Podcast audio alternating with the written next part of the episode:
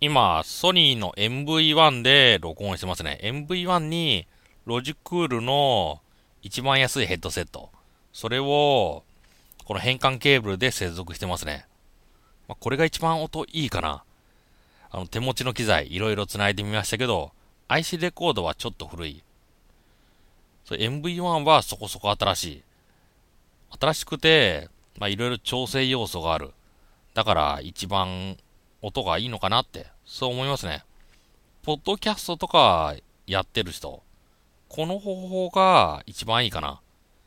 まああと、この自撮りする場合でも、周りの音がちょっとうるさいとか、なんか家族がいるとか、まあ、近くで店がうるさいとか、そういう場合でも、この方法なら、より鮮明に録音できるんじゃないかなって考えますね。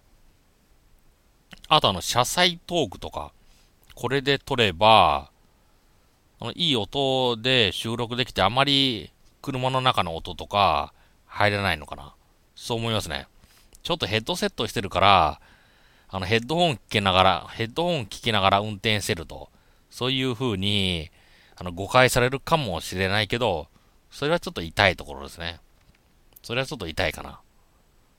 でも、まあ、どうなのかな？実際。都市伝説なのか、本当にヘッドホンかけて運転してると捕まるのか。これヘッドセットと変わらないだろうとか、ダメなのかな？あの、通話、通話インカムだって言っても、一人しか乗ってないしね。実際外の音が聞こえないかって言ったら、そうでもないしね。それとあの、あの、あの法律、ヘッドホンとかをつけるというより、音が聞こえてない状態で運転する。だから、車のオーディオ爆音でも捕まるみたいな。